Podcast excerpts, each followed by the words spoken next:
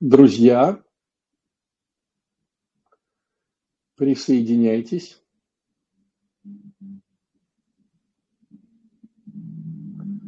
Хотел бы, чтобы вы в чате написали, как видно, как слышно. В чатик переходите. Напишите ради интересно, какой вы, какой вы представляете регион. Вот. Германия. Слышно и видно хорошо. СПБ. То же самое. Москва слышно и видно. Подмосковье, Воронеж, Тюмень, Мурманск, Мытище, Казань. Только слышно, но, похоже, не видно. Ярославля, Ярославль, Курск, Киев. Киев слышно видно. Здорово, ребят. Москва, Беларусь, Баксары, Нижний Новгород, Псково-Печерский, Керчь. Ну, здорово. Так приятно, друзья, что мы здесь объединяемся такой добротой и любовью. Вот. Э, несколько сегодня размышлений э, поделюсь с вами, которых вот э, я, может быть, где-то уже про это рассказывал, но все равно напомнить про это будет всегда полезно, и напомнить про это будет всегда, ну, скажем так, нужно, потому что все это забывается. Вот. А сегодня хотел рассказать про детско-родительские отношения, какие-то конфликты, которые возникают в этой всей истории, а почему они возникают, что с этим делать. Ну, понятное дело, что э, сегодня не будет каких-то инструкций по этому поводу, но Э, сегодня я вам дам ну, некие направления, э, вы тоже поразмышляете на эту тему, где-то со мной согласитесь, где-то, может быть, не согласитесь со мной, у вас, может быть, будут свои какие-то размышления в этом плане. Вот. Но, во всяком случае, самое главное, чтобы мы начали про это задумываться. Потому что, когда человек не рефлексирует по поводу каких-то важных для него вещей, то, конечно же, оно идет каким-то своим чередом – и своим каким-то потоком. И надо помнить одну очень важную вещь, друзья. Мы ее обычно проговариваем на целеполагании, но сегодня тоже, наверное, будет здорово про нее напомнить. Всегда, всегда, всегда мы находимся в исполнении каких-то целей. Нет человека на Земле, который не исполняет какие-то цели. Понимаем мы это или не понимаем, это не важно но мы все с вами двигаемся в теме закрыть какую-то цель. Сложность заключается в том, или обидность, наверное, по-другому скажу, что кто-то закрывает свои цели, а кто-то закрывает чужие цели. Но мы всегда закрываем цели. Не бывает такого, чтобы мы жили бесцельно. Просто кто-то э, тратит все свои ресурсы, жизнь, время, силы, деньги, эмоции на то, чтобы э, отрабатывать чужие цели, а кто-то тратит их на то, чтобы отрабатывать свои цели. Вот этим и отличаются люди между собой. Вот. Э, то же самое касается детско-родительских отношений. Ну, давайте по порядку. Э, по порядку наших размышлений, чтобы понять, что происходит. Самое первое, на мой взгляд, это сложность конфликта социального и психологического, я бы даже сказал психосоматического, то есть психотелесного э, конфликта людей э, как таковых. Что я имею в виду в этом плане? Я имею в виду то, что люди почти пять тысяч лет жили по одному плюс-минус сценарию. И только в последнее время, там, ну, не знаю, вот, наверное, после э, войны после войны. Ну, сколько, вот, грубо говоря, 45-й год, да, закончился. Ну, грубо говоря, 100 лет, ну, так вот, грубо скажем так, грубо говоря, 100 лет, получается, что люди живут по другой схеме. Здесь получается, в чем разница? Э, раньше, все там, грубо говоря, 5000 лет, ребенок выходил из гнезда когда он становился вот где-то там, ну, половое созревание, как мы сейчас говорим. То есть 12-14 лет ребенок являлся полноценным э, вот уже, ну, скажем так, жителем этого города, страны. Девочка начинала свой менструальный цикл, и все, вот она начинала, значит, выходить уже замуж. То есть родители ее как-то пристраивали. То есть получается, для тех времен 12-14 лет – это выход из гнезда.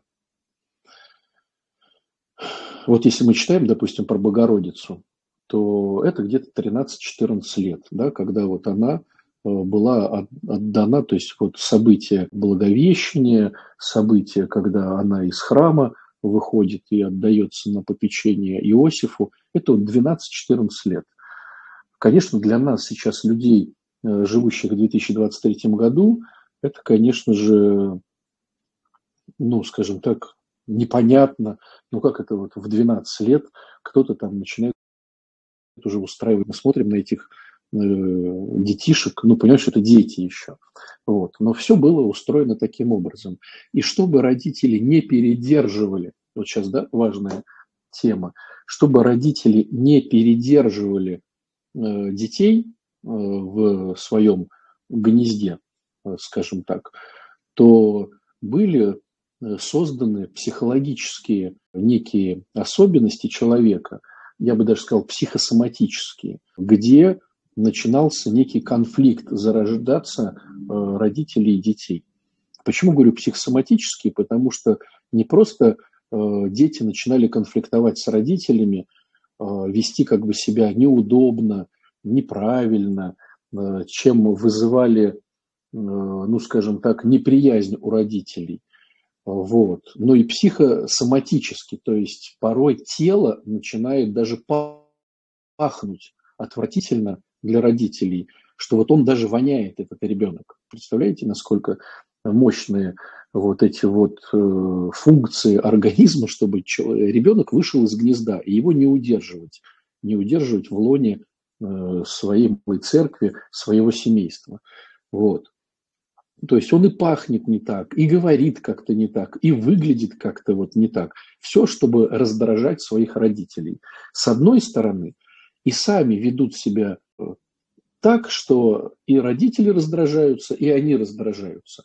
То есть начинаются конфликтные ситуации, которые способствовали тому, чтобы не удерживать ребенка у себя в семье. Вот 12-14 лет. Что происходит у нас сейчас? У нас происходит сейчас э, интересная социальная такая, ну, другая среда, да, то есть социум э, сейчас смотрит на 12-14-летних э, подростков как на детей. И понятное дело, что какая для них семья, какая для них там, ну, ситуация, там, что-то начать работать, ни законодательство, да, ни в эту сторону не смотрит, ни просто здравый смысл в это все не смотрит. То есть мы, ну, мы видим, что это еще пока маленькие э, детишки. Вот. Понятное дело, что есть исключения из правил. Вот. Понятное дело, что порой эти маленькие детишки 2 метра ростом и 47 размер ботинок, но по интеллекту они все равно еще не могут взять ту ответственность, которая, значит, вот возлагалась на них там тысячу лет назад, допустим. Но природа осталось психосоматическое э, в старом варианте. То есть социум изменился, взгляды общества изменились, а психосоматика осталась на уровне 5000 лет. Представляете как? То есть ребенок начинает бунтовать, ребенок начинает злить родителей, родители не выдерживают каких-то непонятных ситуаций. Ребенок может специально их как-то провоцировать, навязывать свои правила, откровенно э, протестовать против родителей, откровенно выдумывать свое что-то, прямо идти на зло, прямо вот делать все неправильно, чем вызывать вот бурю всего. Но поймите, друзья мои, так заложено природой. Так заложено природой. То есть ребенок, ну как бы не специально все это делает. То есть он вроде как бы это делает, но не специально, как э, во время менструального цикла, да, женщина ведет себя ну, не специально вот так вот, то есть там гормоны настолько во все стороны, что вот она так вот себя ведет, она понимает, что ну, вот она не контролит себя порой. Не все девчонки, конечно, но есть те, которые вот понимают, что ну, не контролят себя. И у детей происходит то же самое. То есть надо понять, что так устроена природа, что вот 13, 12, 14 лет авторитет родителей исчезает. Если до этого он был стопроцентный, то есть что папа с мамой скажут, то как бы и есть на самом деле. То есть папа сказал, что Земля квадратная, значит Земля квадратная. А здесь, даже если папа говорит правильные вещи, то он э, лох, который ни в чем не соображает. Это начинается где-то вот с 12, с 14 лет. У всех по-разному, ну плюс-минус.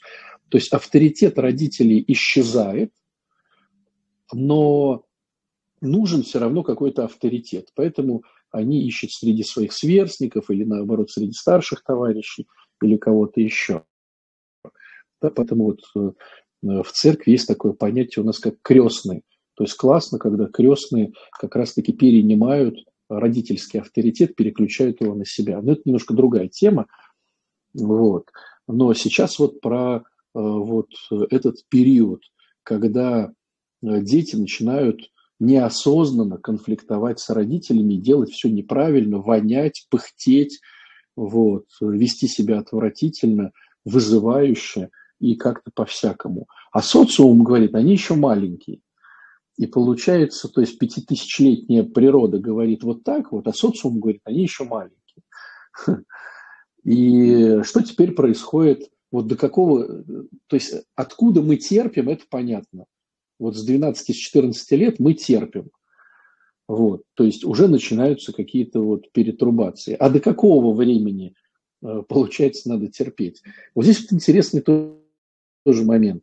В психологии воспитания или вот этого периода детского есть, такая, есть такое, такое понятие, такая производная, она называется коэффициент инфантильности. С чем это связано? Связано с развитием социума. То есть чем круче развита цивилизация, тем э, больше коэффициент инфантильности.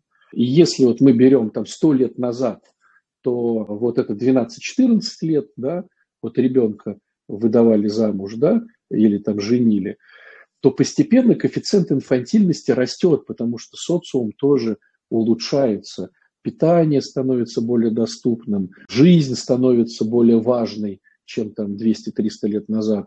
Женщина становится и ребенок становится объектом внимания и защиты. Расы становятся объектом внимания и защиты. Вот. И все это постепенно, постепенно, постепенно.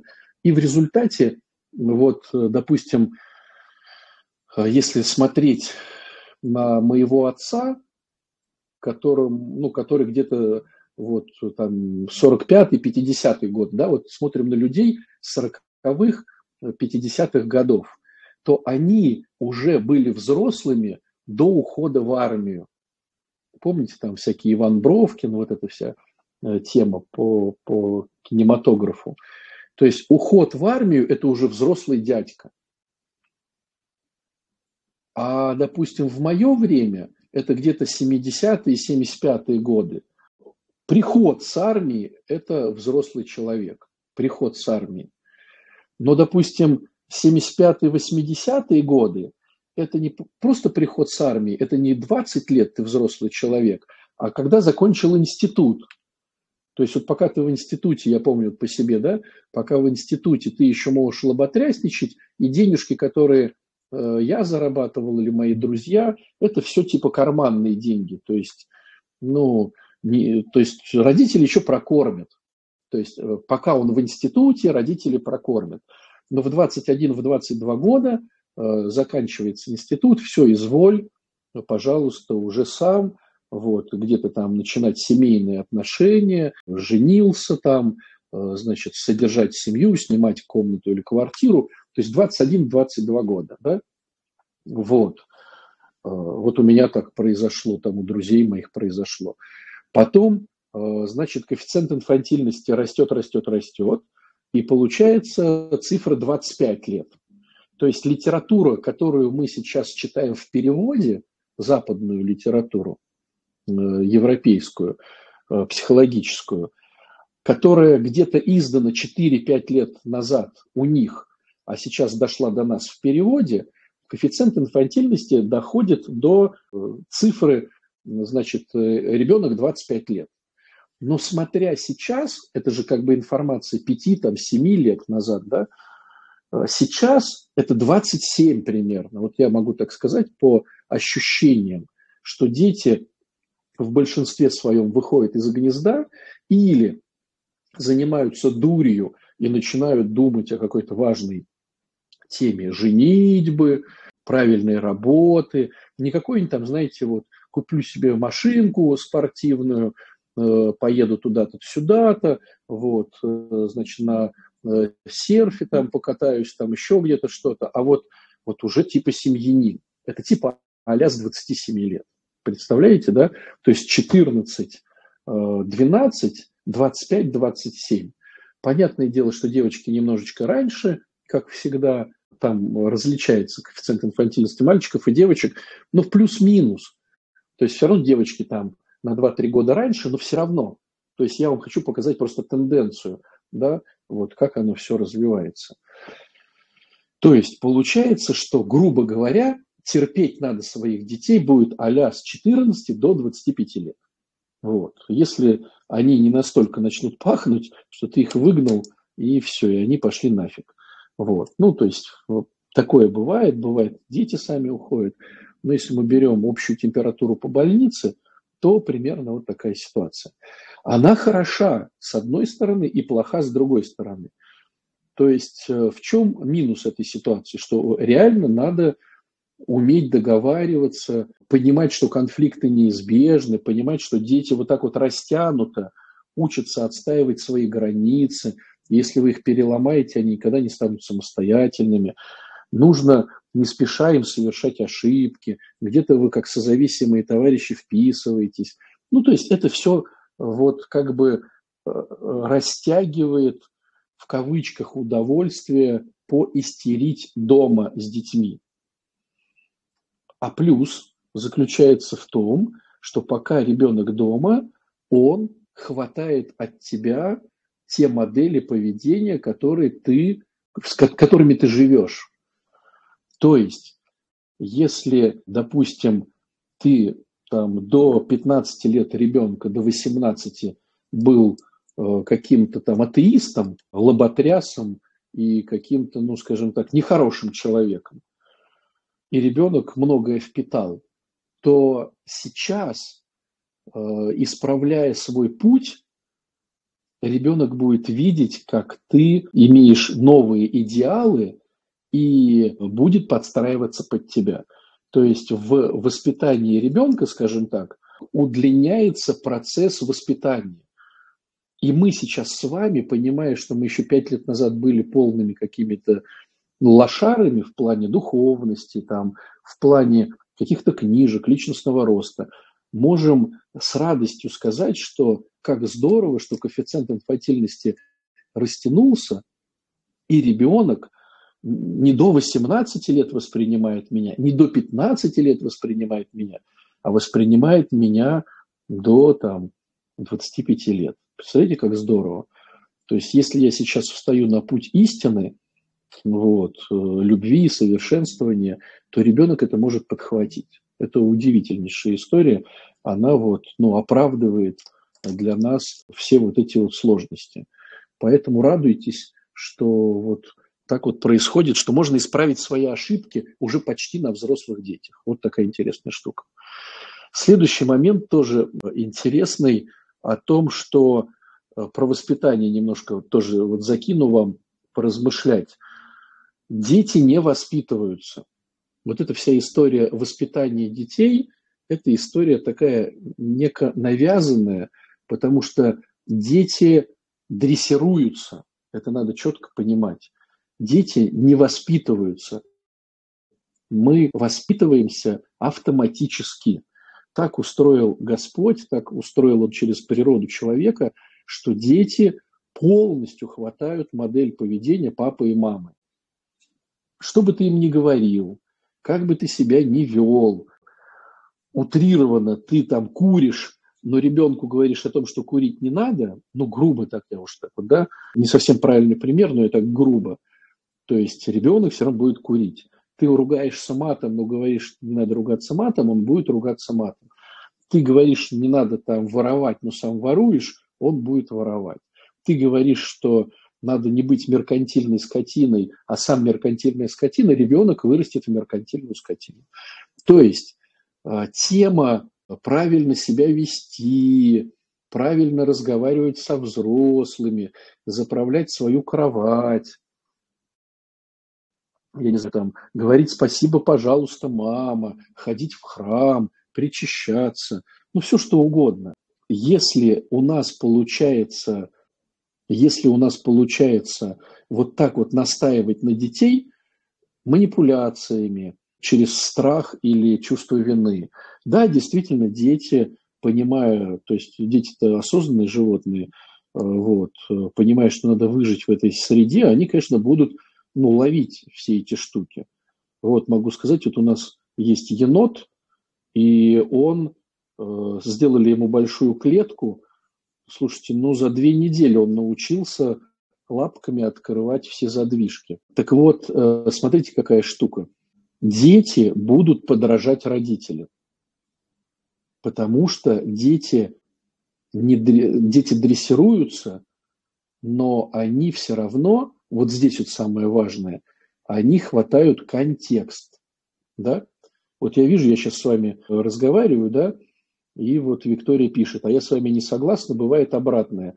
Пьют родители, а я не буду пить. Вот. А, смотрите, друзья, а, надо понимать очень важную штуку.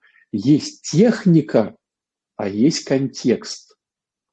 Это очень важные моменты, которые нужно, ну, как сказать, отслеживать. Техника – это как я что-то делаю, а контекст – почему я это делаю. Это очень важно. Допустим, почему я сказал, что пример с курением не совсем правильный, а просто такой как бы грубый.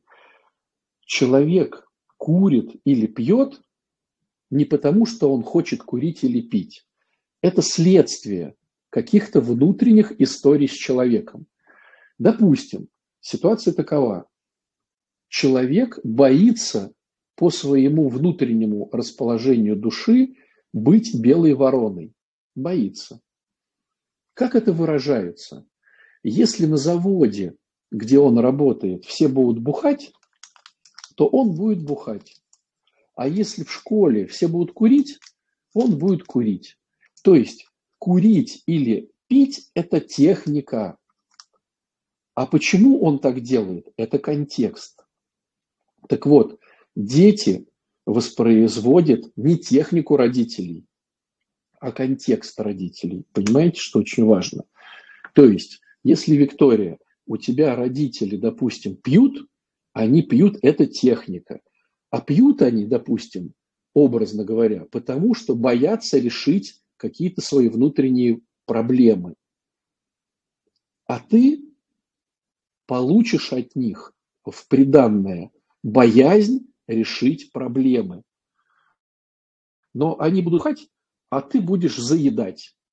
Или ты будешь э, шопоголиком, или ты будешь трудоголиком. То есть ты будешь также по контексту бояться решить проблему, но они ее заедали алкоголем, а ты будешь ее заедать, допустим, работой. Но контекст будет один и тот же, потому что родители получают, э, родители передают нам в приданное контекст. Это очень важно. Техника может быть разной.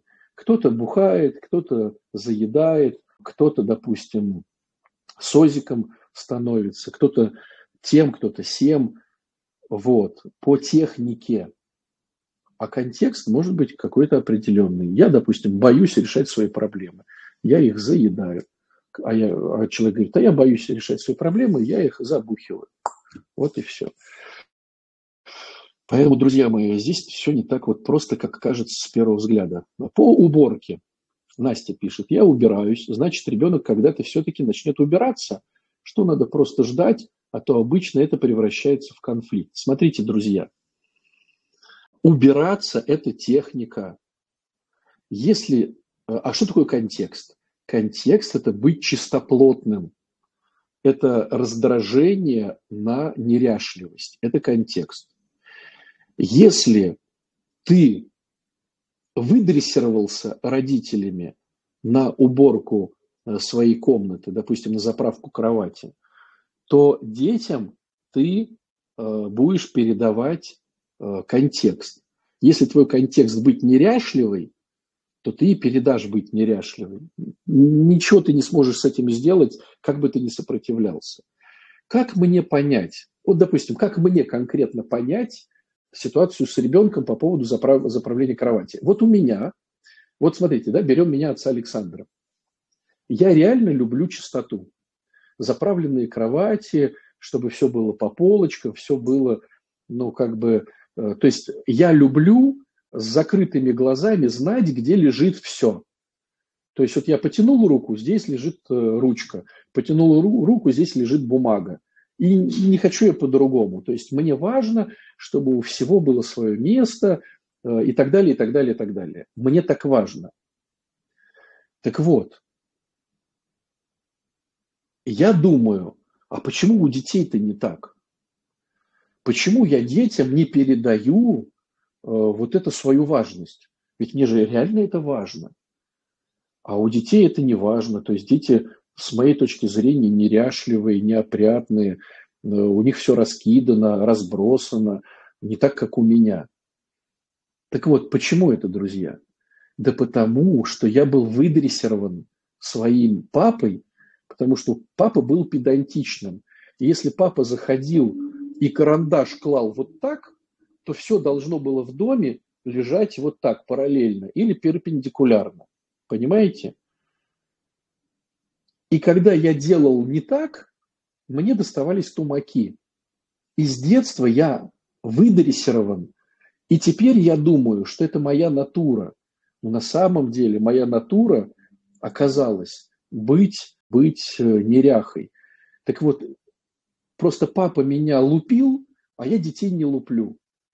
То есть, если бы я их лупил, они бы тоже заправляли кровать, я бы их дрессировал. Но прикол весь в том, что контекст мой – это неряха. И поэтому мои дети взяли от меня контекст неряхи. Они не заправляют кровать. Я могу их манипулятивно заставить заправлять кровать. Но я с этим работаю. Я не хочу манипуляциями, э, чувством страха и чувством вины заставлять детей все это делать. Потому что чувство страха Э, рождает постоянный страх и низкую самооценку, а чувство вины э, рождает э, чувство вины, да, вот, что я не умеха. Ну, то есть оба этих манипулятивных инструмента, они убивают человека и делают из него, ну, делают из него неконструктивного, скажем так, мягко.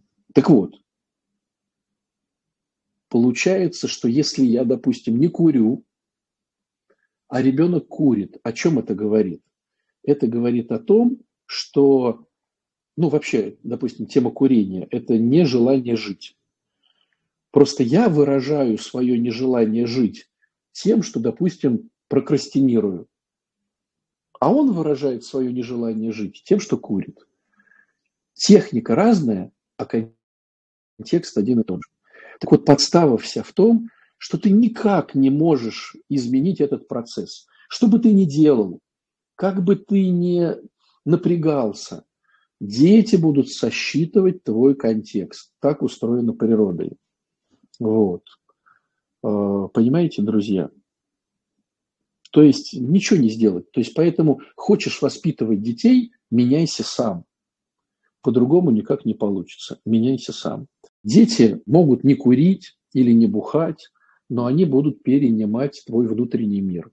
Вот о чем говорит Христос в Евангелии. Да? У него очень много обращений именно к контексту. То есть он подчеркивал очень часто, что мы исполняем технику, да? мы гробы крашенные.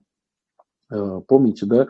Вот мы стоим на перепутьях, на пересечениях дорог, все такие красивые, все такие правильные, все такие вот, а внутри поедаем дома вдов.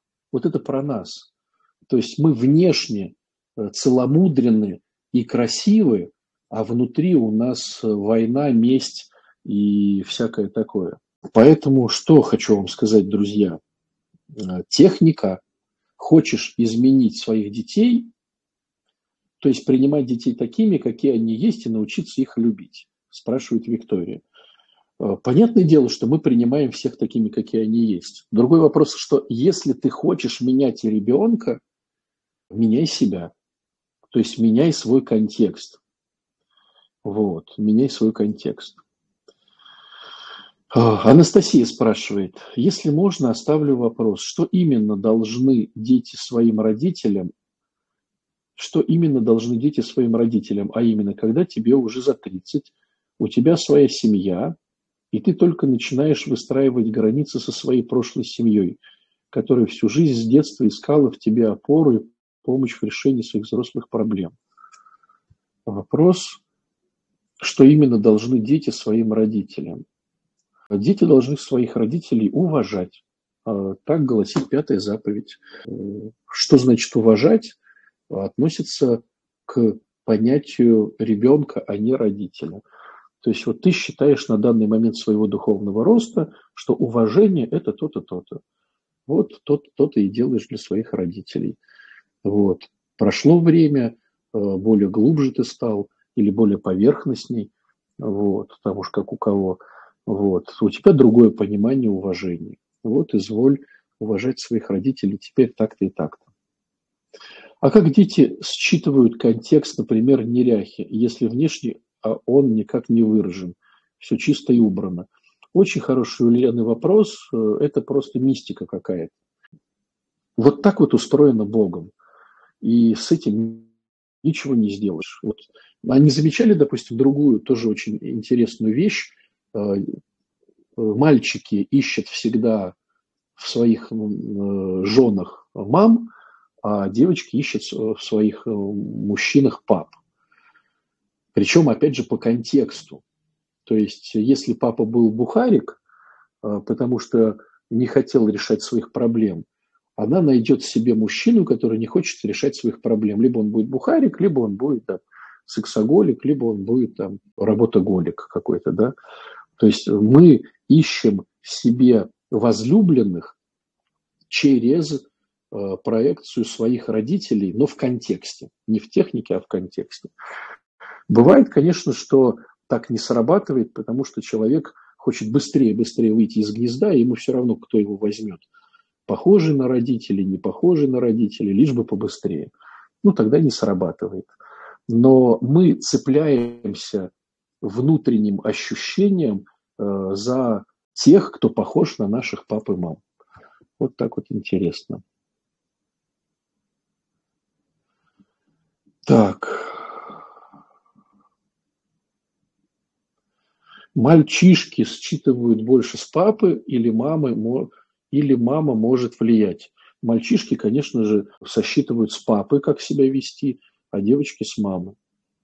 Как отец-нарцисс может повлиять на дочку или сына? Ну, смотрите, нарцисс – это, скажем так, уже следствие. Следствие, да? Следствие чего? Что я самый офигенный, я самый классный, мне никто не нужен, все должны передо мной преклоняться. Это вот э, те постулаты, да, которые есть у этого уже псих, психического расстройства да, под названием нарцисс. Вот. вот это все передается детям, конечно же. Выбирала мужа потому, что мог починить все как папа, а оказался малень... маменькин сынок. Вот. Можно уточнить, а как работать над контекстом? Например, если я люблю, спрашивает Лилиана, чистоту проявления, а по контексту я неряха. И как с этим работать, если я и так убираю, если и так убираешься и так далее? Можно подробнее, пожалуйста? Смотрите, все имеет свои корни. То есть, если вы хотите вообще глобально заняться этим вопросом, э, то самый первый момент – это исследование самого себя. То есть, прежде чем что-то менять, то есть, смотрите, мы находимся так вот, да, так э, метафорически, в некой точке А. Если я хочу себя менять, э, то это некая точка Б. Чтобы попасть в точку Б, надо изначально понять, в какой точке А я нахожусь. Вот мне всегда в таких вот размышлениях помогает э, идея навигатора. То есть, когда мы в телефоне включаем навигатор, вот если ради интереса вы э, зайдете в значит, настройки и выключите опцию геопозиция, то есть чтобы телефон не определял вашу геопозицию, то вы не можете включить навигатор, потому что точки А нету, и как э, построить путь до точки Б из какой точки А, непонятно, поэтому навигатор перестает работать. Вот. Поэтому э, сначала надо включить геопозицию, то есть определить точку А. Так вот, чтобы понять, как поменяться, надо сначала изучить себя. Надо понять свою точку А. Вот. И в этом плане нужно заняться, на мой взгляд, самоанализом. То есть вот вы спрашиваете, да, вот я неряха, но дрессированная, значит, ряха, или как правильно сказать, не дрессированная чистоплотная, да, ряха как-то некрасиво, да, звучит. Как мне сначала надо себя изучить, потому что неряха – это тоже следствие какое-то. Э, это какое-то некое следствие, почему я неряха. Потому что, допустим, во мне ну, больше живет, допустим, история, что кто-то должен убираться, что это я должна. Вот. Или какие-то еще посылы. То есть я бы, э, если хотел бы глубоко изучать этот вопрос, я бы начал с изучения самого себя через самоанализ. Вот. Тогда будет получаться некая картина, а почему я неряха? а почему я не люблю деньги, а почему я боюсь взять ответственность на себя. Да, допустим, вот алкоголизм, из чего он идет? Он идет из того, что у человека какая-то боль, он не хочет ее решать, и ему проще включить некую анестезию. Просто в его время и в его социуме анестезия больше всего предпочиталась как алкоголь. А, допустим, люди, которые Э, учились в школе в другие годы, предпочитали анестезию, там, танчики или какие-то, ну, э, более слабые компьютерные игры на тот момент. И человек стал игроманом, допустим, да, компьютерным игроманом. То есть корень-то один и тот же. Я не хочу решать свои проблемы. Вот. А вроде как бы по-разному развиваются события. Один игроман, другой значит, алкоголик, третий наркоман, четвертый может быть, там, я не знаю, там, трудоголиком. Вот. У всех разный статус, э, разные машины, квартиры, одежда, еда, но у всех одна и та же заморочка. Я не готов решать свои проблемы. Вот чтобы понять, что я не готов решать свои проблемы, это некий самоанализ. Поэтому хотите глубже э, изучать момент, чтобы классно воспитывать своих детей, а так как воспитания не существует, а существует только дрессировка, то мы воспитываем себя. А воспитываем себя, меняем себя. А как себя поменять, надо сначала себя изучить. Поэтому надо заниматься самоанализом. 12-шаговая программа очень классно помогает в самоанализе. Если ты не проходишь ее формально, потому что, ну, как везде, большинство людей проходит программу очень формально и очень поверхностно. Ну, как в любой, наверное, области личностного роста, большинство людей все делает формально. Но если тебе это реально важно, то ты можешь пройти это очень качественно. Можно позаниматься с психологом, вот. Э, можно позаниматься с хорошим впереди идущим, так называемым спонсором в программе 12-шаговой. Вот. Это все дает самоанализ хороший. Так, батюшка, а как перестать искать мужчину, как папа?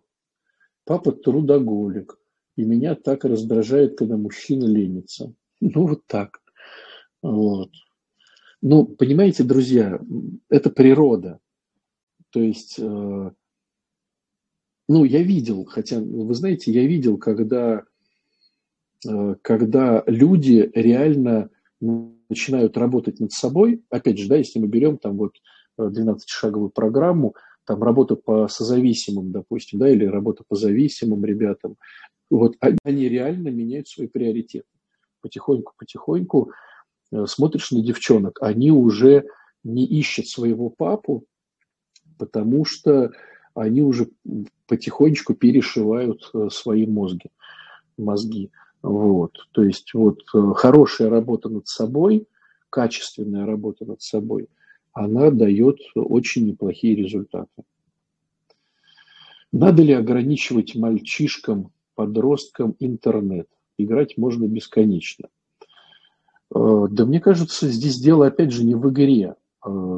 Ограничивай, не ограничивай – Здесь дело в родителях.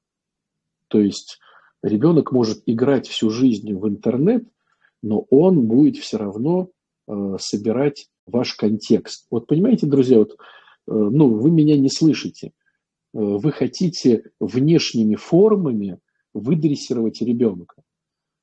То есть интернет – это внешняя форма, это техника. Ребенок получает знания о мире – и как себя в этом мире вести через контекст родителей. Поэтому если ты в контексте, там, я не знаю, вор, то и ребенок будет вор. Если ты в контексте не умеешь уважать других людей, и ребенок будет не уважать других людей. И неважно, он все время в компьютере или не все время в компьютере. Вот возьмите э, те, кто 90-е годы прошел, да, ну, те, кто постарше, помнят такую удивительнейшую вещь, что все дети воспитывались ну, правильно, смотрели правильные фильмы, смотрели правильные мультики, э, читали правильные книжки, везде были лозунги. Но как только настали 90-е годы, откуда появилось столько бандитов, которые там стали пытать других людей, открывали ОПГшки, становились ну, просто монстрами какими-то. Откуда эти люди вышли? когда они не играли в интернет, они играли там в футбол, там где-то во дворе, гуляли. Откуда выросло столько страшных людей? Да вот то же самое. Неважно, какие мультики ты смотришь и в какой футбол ты играешь, все передается от родителей. И страшные родители передают детям страшный контекст. Вот и все. Поэтому играют они у вас, не играют они у вас. Они будут сосчитывать все ваше. Екатерина спрашивает, если родители считывают в поведении ребенка неуважение к себе, как над этим работать? Стало быть, надо научиться... Э, ну, я бы задал такой вопрос, а уважаю ли я себя? Э, и тогда следующий вопрос я бы себе задал, а что для меня такое уважение? Вот, друзья, вот, да, вот, э, задайте себе такой вопрос. Понимаю ли я, что такое уважение? Вот даже ради интереса чиркните, у кого какое мнение, что такое уважение. То есть ребенок меня не уважает, а я себя уважаю. А что такое уважение? А уважаю ли я своего супруга или супругу? А своих родителей уважаю ли я? А что такое уважение? Да? Вот тогда, опять же, самоанализ даст какие-то интересные выводы. Может ли свекровь быть источником вдохновения, достижения у мужа – может она быть подменой жены. Э, вдохновение. Слушайте, ну, это красивые, э, ну, смотрите, если кто-то не понял этот вопрос, да, ну, бывает, э, ходят такие, на мой взгляд, совершенно некорректные вещи, что типа жена вдохновляет мужа, и он становится там более крутым, там. Вот на мой взгляд, никто никого не вдохновляет. Все это, знаете, красивые сказки мы не вдохновляемся любовью. Э, для нас любовь – это что-то непонятное и что-то э, сказочное. Мы все вдохновляемся страхом. Страхом опять быть нищебродом, страхом опять э, не понимать, что за квартиру плачу. Страх движет прогрессом. А вот эта вся тема, что вдохновение движет прогрессом, мне кажется, это литературная какая-то история иностранных книжек, которые вот просто пишут, чтобы объем э, задать и воды налить. Э, люди движет страх. Э, страх остаться нищим, страх потери кого-то. Страх, страх, страх. Вот когда тебе страшно, ты делаешь очень многое. Когда тебе не страшно, ты делаешь очень малое. А вот это я вдохновляюсь тем, я, я стал больше зарабатывать, потому что жена в меня верит. Ну, знаете, мне кажется, что это история для бедных каких-то. Так, батюшка, что делать, если родителей своих уважать не за что? Ну, это вот к разговору, понимаешь ли ты, что такое уважение, и умеешь ли ты уважать себя. Нарциссизм – это нарушение заповеди. Не сотвори себе кумира. А, это вопрос. Нарциссизм – это нарушение заповеди, не сотвори себе кумира. Отец или мать хотят, чтобы их ребенок соглашался с какой-то их идеальной маской. Хочет встать на место Бога для него. Друзья, здесь вообще как бы тема не про Бога. Ну, это психологическое расстройство, психическое расстройство. Вот. У нас все против Бога. То есть у нас э, э, любая наша тема, она против Бога, потому что любая тема пропитана эгоцентризмом. Поэтому мы можем, исходя из этой модели эгоцентризма, э, любую штуку назвать против заповеди, против Бога. Вот. Ну, это просто психологическое расстройство, да и все. И оно есть у всех, да, как шизофрения есть у всех, только в разной степени, так и нарциссизм есть у всех. Вот. Чем чревато в будущем подавление эмоций у ребенка в семье? Очень хороший вопрос. А, тем, что он э, перестанет быть нормальным. Вообще тема, любая тема, связанная с эмоциями, это, то есть, ну, эмоции и отличают нас как человеков. Э, мы мир раскрашиваем в краски благодаря эмоциям. А без эмоций все становится черно-белое. И у людей пропадает желание жить. Да, так самый основной момент. То есть, когда ты эмоционируешь, у тебя больше присутствия жизни, чем когда ты черно-белый. Вот. Э, поэтому, конечно же, Э, поэтому, конечно же, все-все-все начинается с разморозки чувств, э, с понимания всех эмоций. Мы вот будем на, про это все говорить. Вот, если кому-то вообще интересно, да, вот этот эфир как некие штрихи, некие мазки такими большими, знаете, вот прям красками по холсту, чтобы задуматься.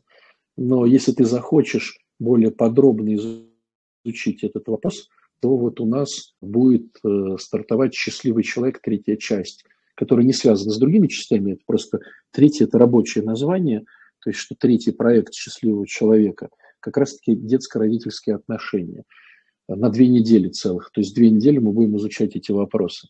То есть если ты хочешь именно поподробнее всю эту движуху узнать, то вот милости просим на «Счастливый человек 3». А, вот. А так вот, конечно же, просто размышления, чтобы в эту сторону думать. А, так, так, так. Вопрос про 12 шагов. Стоит ли ее проходить повторно через некоторое время со спонсором, если проходил полный курс э, в РЦ? А, друзья мои, я еще не видел ни одного человека, кто, пройдя даже три раза подряд 12-шаговую программу, опустился на хорошую глубину честности. Вот. Большинство людей проходит все формально.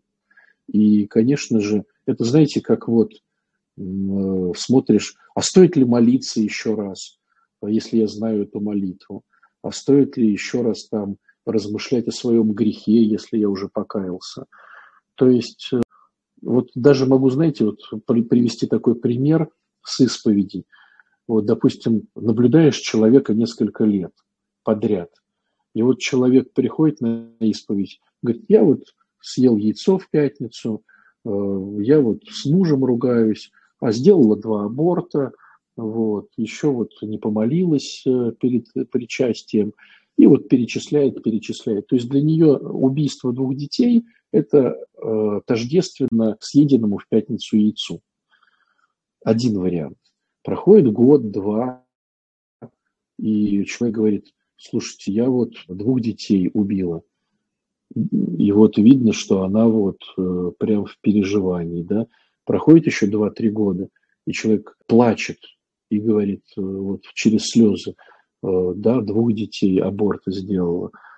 А потом проходит еще два года, и она прям сказать не может. Записочку протягивает, там написаны эти два аборта.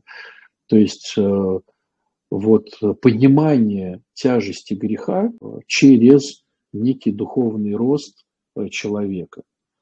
Поэтому, когда вы прописываете 12-шаговую программу, ну, в ней надо жить, в, этой, в, этих, в первых трех шагах надо постоянно жить. Но можешь ли ты, Кать, сказать, что ты все обиды простил, и у тебя нету обид? То есть хорошее прохождение четвертого шага – это реально отсутствие всех обид. Но кто может этим похвастаться? Э, делание дефектов характера. Ты можешь ты сказать, что у тебя нет дефектов характера. Э, ты их всех как-то вот, значит, как-то вот их передала Богу, и все у тебя хорошо. Или делание девятого шага, да, компенсация ущерба. Реально ли ты считаешь, что ты всем компенсировала ущерб, который ты нанесла по жизни? Поэтому первый раз пройти, это как бы, знаете, просто познакомиться. Уважение, принимать позицию другого, даже если я не согласна. Э, спросила супруга, как тебя уважать. Он ответил, не грусти. Как взрослой женщине можно начать уважать себя, если у мамы этого не хватало? О, друзья, это у нас будет опять, если Господь управит, счастливая женщина э, в начале Нового года. Вот. И мы там 3-4 месяца будем все эти вопросы по женщинам изучать. Как уважать себя взрослой женщине, если у мамы этого не хватало. Это, милости просим, потерпите немножко и начнем всю эту движуху. Катя пишет, уважение – это понимание чувств близкого в любой ситуации. О как. Уважение к себе – это забота о себе, своем теле, душе, здоровье, свои границы, интересы, но не в ущерб другим. Вот. Ну вот э, совсем бы согласился, кроме вот этой последней фразы «не в ущерб другим». Э, потому что э, другие порой эгоисты, они говорят, а ты ложишься рано спать, мне в ущерб, а ты пошел на тренировку, мне в ущерб, а ты стал себя хорошо чувствовать, я завидую тебе, мне в ущерб. Поэтому вот все ты классно написал, а, Алиш, но вот не в ущерб другим я бы не согласился. А вы не читаете мои сообщения, пишет Алена, или они не появляются? Если не читаете, то почему? Вот э, какая-то паранойя. Я же говорю, в шизофрении, да, она сидит в каждом из нас, только в разной степени. Ольга, если дочь в возрасте 30 лет принимает решение не общаться с матерью, сетуя на то, что в общении с ней мать манипулирует, унижает и не относится к ней как человеку, вечно не такая и что-то должна, правильно ли она делает? Ну, я не судья, чтобы сказать, правильно или неправильно. Разные бывают ситуации.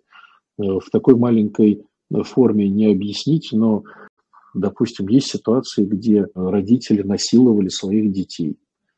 А сейчас, допустим, э, не против бы их поизнасиловать еще раз. И такой вопрос, а правильно ли, что ребенок не общается со своими родителями? Ну, то есть ситуации могут быть разные, друзья они могут быть от обыденных до очень криминальных. Поэтому каждая ситуация, наверное, имеет э, свой какой-то вот ответ. И не забывайте, друзья, о том, что в конкретике всегда э, должны быть какие-то впереди идущие.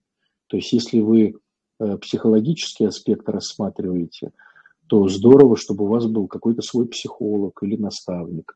Если вы духовные аспекты рассматриваете, то, конечно, здорово, чтобы у вас был духовник, который с вами, вас знает, с вами какое-то время уже. Вот. Если вы по спорту, э, то, конечно, здорово, чтобы у вас был кто-то там, какой-то тренер. Ну, то есть всегда наставник – это тот, кто будет помогать более объективно смотреть на какую-то ситуацию. Уважение любить не в ущерб себе – вот, не в ущерб себе, это классно, мне кажется. Вот Ирина написала, не, не в ущерб другим, да, как Алиша написала, а не в ущерб себе. Вот это мне нравится, не в ущерб себе. Уважение равно почтительное отношение. Э, как быть увереннее в себе? Если жадный муж – это воспитание, это, если жадный муж – это воспитание или уход от ответственности. Слушайте, ну жадный – это у всех по-разному – Мужчина обычно называют это домовитый. Вот. То, что для одного жадно, для другого, наоборот, домовито. А если муж, спрашивает Аня, совсем не хочет заниматься самоанализом, он же влияет на детей, а я бессильна. Ну, многие, Анечка, не хотят заниматься самоанализом на самом-то деле. Многие не видят в этом ничего такого хорошего, правильного. Вот. Поэтому, поэтому, короче, ну, вот так вот у тебя вот с твоим мужчиной. Алена пишет, так, стоп, стоп, я и моя паранойя нам не нравится, наша жизнь, но я плохо понимаю, что в ней менять. Я не хожу на исповедь, потому что, да, унываю, объедаюсь, не доверяю Богу. Что с этим делать? Аленочка, я бы рекомендовал тебе найти духовника и найти своего психолога или э, спонсора, да, если бы пошла в 12-шаговую программу. А в идеале и спонсора, и психолога, и духовника. Вот. И еще и тренера. Раз ты объедаешься, то, наверное, у тебя проблемы с лишним весом. Вот. Еще и тренера. Составить некое целеполагание и вот в эту сторону идти. Очень волнуюсь по поводу развода родителей. Как от, опустить? Отпустить, наверное, да? Ну, как вот от, отпустить, друзья? Ну, это их жизнь. Вот они выбрали, ну, не жить вместе по каким-то своим причинам. Ты на самом деле волнуешься не из-за того, что они разводятся, а волнуешься из-за того, что ты потеряешь какие-то бонусы от того, что они вместе. Вот, если бы ты разобралась Марин, в этих бонусах, то тебе было бы проще увидеть свои нечестности и тогда отпустить родителей.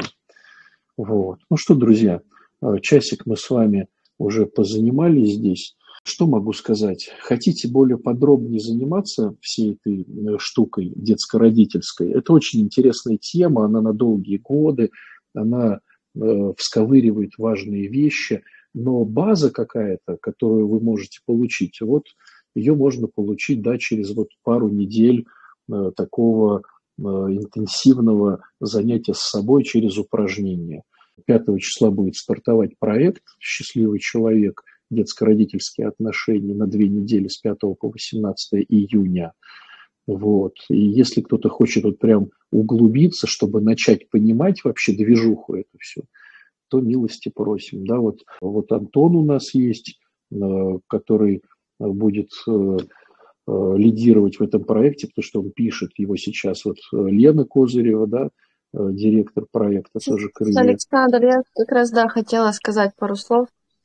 Да, скажи, пожалуйста, конечно. Угу. Конечно, конечно, Лен.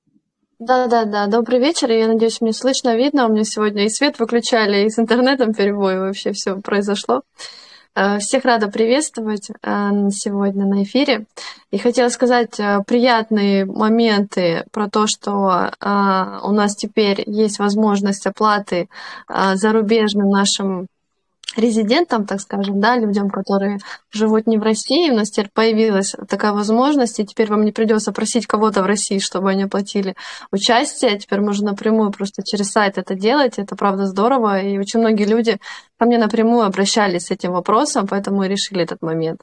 И также у нас теперь будет рассрочка. Поэтому все желающие, которые придумывают себе какие-то варианты, что они могут участвовать, вы иметь эту прекрасную возможность э, поучаствовать в этом классном, реально классном проекте, в который вложено очень много труда, усилий, опыта специалистов, поэтому это реально здорово. И также еще у нас часто вопрос, что люди э, переживают, что они не участвовали в первых двух частях.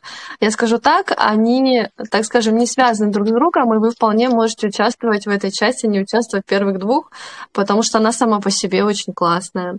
А еще я хочу вас мотивировать книгой и фильмом э, на, это, на участие. Они не очень приятные в просмотре и прочтении, но они, правда, классно мотивируют для того, чтобы начать работать над этой темой.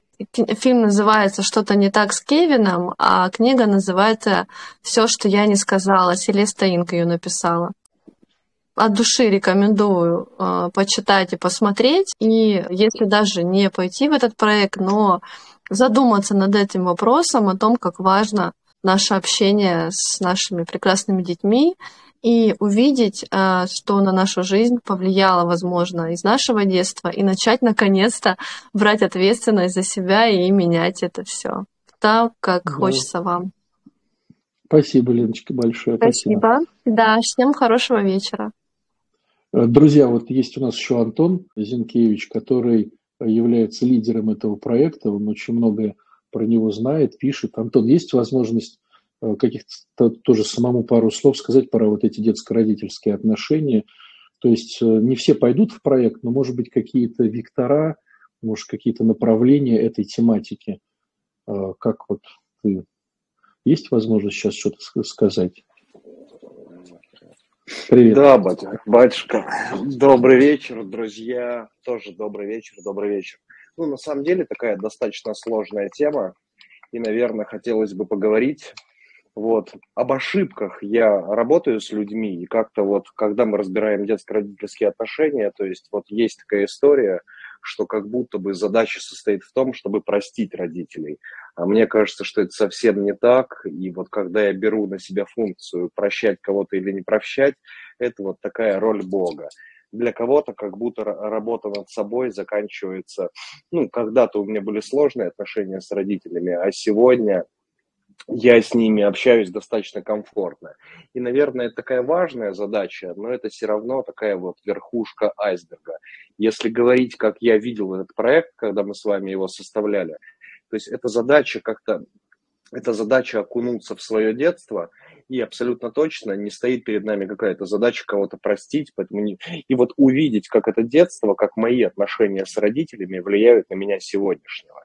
И вот, э, ну, конечно же, речь идет не про прощение, конечно же, очень круто, если получается там как-то э, коммуницировать сегодня с родителями, но вот тут очень важно понимать, если говорить про какие-то ошибки, если говорить про мою практику, то есть у меня нет обид на родителей, у меня нет обид на родителей, они мне давали столько давали, есть заповедь Бога почитать родителей и так далее, и так далее, и так далее, но вот на самом деле нужно сначала разрешить себе прожить этот весь траур, нужно понять, ну вот что такое по сути обиды, это вот есть какие-то мои истории, связанные с моей недолюбленностью. Если честно вот посмотреть, то я уже, будучи взрослым ребенком, все равно там где-то подсознательно продолжаю требовать какого-то принятия, подсознательно продолжаю требовать какого-то удовлетворения потребностей.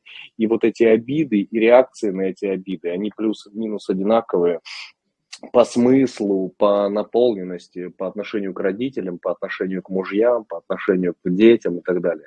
Поэтому это такая вот эмоциональная работа. То есть сначала, как мне кажется, задача все это прочувствовать, прожить, прожить максимально эмоционально, и блок такой получается максимально эмоциональным, а потом прийти вот не знаю, вырасти из вот этой детской позиции, когда мне все должны, перейти во взрослую позицию взрослого ребенка и понимать, что, слушай, там вот моя ответственность, моя ответственность заключается в удовлетворении моих потребностей. Наверное, кто-то мне может помочь удовлетворять эти потребности, но это вот полностью, это полностью моя ответственность. Поэтому нет задачи простить, нет задачи вот как-то такие формулировки. Я проработал маму, я проработал папу, мам, пап прорабатывать не нужно. Нужно прорабатывать себя в этих отношениях. Вот не знаю, насколько я доходчиво, насколько я доходчиво объясняю, но для меня вот в этом логика. То есть, друзья, когда мы говорим о слове прощение, то это всегда слово такое в кавычках, и абсолютно точно никого нам прощать не нужно. И это там не наша функция. Наша задача вот увидеть, как наши детско-родительские отношения влияют на сегодняшнюю жизнь, не знаю, на наши отношения к себе, на мироощущение, на мировосприятие, мировоззрение, отношение к другим людям и миру в целом. Поэтому такой я рад, что этот блог такой получается максимально эмоциональным. Поэтому немножко формат изменим. Батюшка, как-то я рассчитываю, что какие-то задания мы с вами вместе совместно в прямом эфире отработаем, потому что вот задания где-то такие эмоциональные, нужно их выполнять здесь сейчас. Поэтому, ну, ну, вот такие размышления. Не готовился я, неожиданно выступаю. То есть, э, ну, вот такая мысль. Поэтому всех приглашаю. Прям работа будет эмоциональная. Безусловно, все блоки между собой связаны, и, безусловно, нужна там и, ну, в каком смысле связана. То есть мы занимались эмоциональной сферой, мы занимались самооценкой, мы занимались навыки, навыками коммуникации, но проект построен так, что я могу в любой блок приходить вот без ущерба для качества работы, то есть как-то старались одно за одним, но условно я могу сначала пройти третий блок, а потом вернуться к первому или ко второму и так далее, и так далее, и так далее. Более того, многие наши участники, они там так или иначе участвовали в других проектах, поэтому такой вот проект важный, и вот такой вот, знаете, все проекты в чем отличается там вот психологическая консультация от психотерапии? Все наши многие проекты, там, что касается эмоциональной сферы, навыки коммуникации, там, самооценка, мы даем какой-то заряд знаний, даем какие-то рекомендации, и вы вот следуете этим рекомендациям, и мы не очень видим ваши изменения. То есть вы сначала начинаете, мы даем информацию, первичные навыки даем, вы дальше начинаете делать, и как-то изменения происходят потом, и может быть, потом какие-то прилетают благодарности. А этот блок, как мне кажется, такой вот похож на полноценную психотерапию, когда вот изменение будет происходить здесь сейчас. Э, ну, ну вот как-то вот такие у меня размышления. Вот. Спасибо. Хорошо, спасибо тебе большое. Вот. Ну, надеюсь, мы еще просто будем давать ребятам какие-то штрихи, какие-то вектора, чтобы просто можно было Э, вот этой темой вообще заняться. То есть для кого она больнуха, э, кто вот э, не улавливает какие-то кусочки, кто имеет выгоды обижаться на родителей и вставать в позицию Бога, прощу, не прощу, ну вот, и не понимает пока разницы. Ну, да. можно, можно еще какие-то устроить нам эфирчики, чтобы вот ребята поварились в этой всей кухне. Вот. Да, батюшка, я всегда готов там к совместным эфирам, то есть было бы там и у вас время и так далее. Но по большому счету самое главное вы сказали. То есть есть там 12-шаговая программа, и 12-шаговая программа суперэффективный инструмент. То есть, как мне кажется, групповая терапия не может никакое индивидуальное консультирование заменить. И 12-шаговая программа может быть абсолютно бесплатной, можно найти там толкового спонсора – то есть, если я хочу там работать с конкретным психологом, если я хочу там в реабилитационном центре, готов в эту историю вкладываться, наверное, это более эффективно. Но всегда есть выход как-то. Ну, было бы желание. Как мне кажется, как только появляется желание, появляется готовность, как-то и возможности появляются, и нужные люди появляются. И много-много-много раз я в этом убеждался. Вот. Хорошо, спасибо тебе большое. Да, вам спасибо. Все, друзья, спасибо вам большое. Давайте до новых встреч. Еще эфирчики буду проводить по этой теме, потому что много вопросов осталось. Ну и такая востребованная, интересная, глубокая и неприятная. Но да, чем очень... неприятнее... Угу. Да-да-да, Леночка. Можно я сейчас скажу? Я не буду уже камеру... Хотя могу включить. Почему нет? Еще у нас запланированы с ребятами как раз э, несколько эфиров. Они будут в телеграм-канале «Крылья». Э, будет Жанна Гаврилова проводить эфир в пятницу, будет Рома э, проводить в четверг эфир. Поэтому ждем вас всех крыльях на эту тему. Еще будем несколько бесплатных эфиров делать. И Антон, скорее всего, возможно, Антон, скажи, надеюсь, на выходных ты проведешь тоже эфирчик для всех. Поэтому всех ждем. Еще точно я обещаю, что три эфира у нас прекрасных будет на эту тему, и вы сможете, э, если вы не пойдете дальше в проект, э, все равно уже внутри себя э, на какие-то вопросы ответить и понимать, с чем вам стоит поработать. Спасибо. Отвечу за Антона, хорошо. Но Антон не обещал. Друзья, я, я, я очень постараюсь и очень надеюсь, что мне хватит физи- физических сил. Вот. Спасибо. Спасибо, Антон. Да, Хорошо. всем до свидания. Всем пока, друзья. До новых встреч.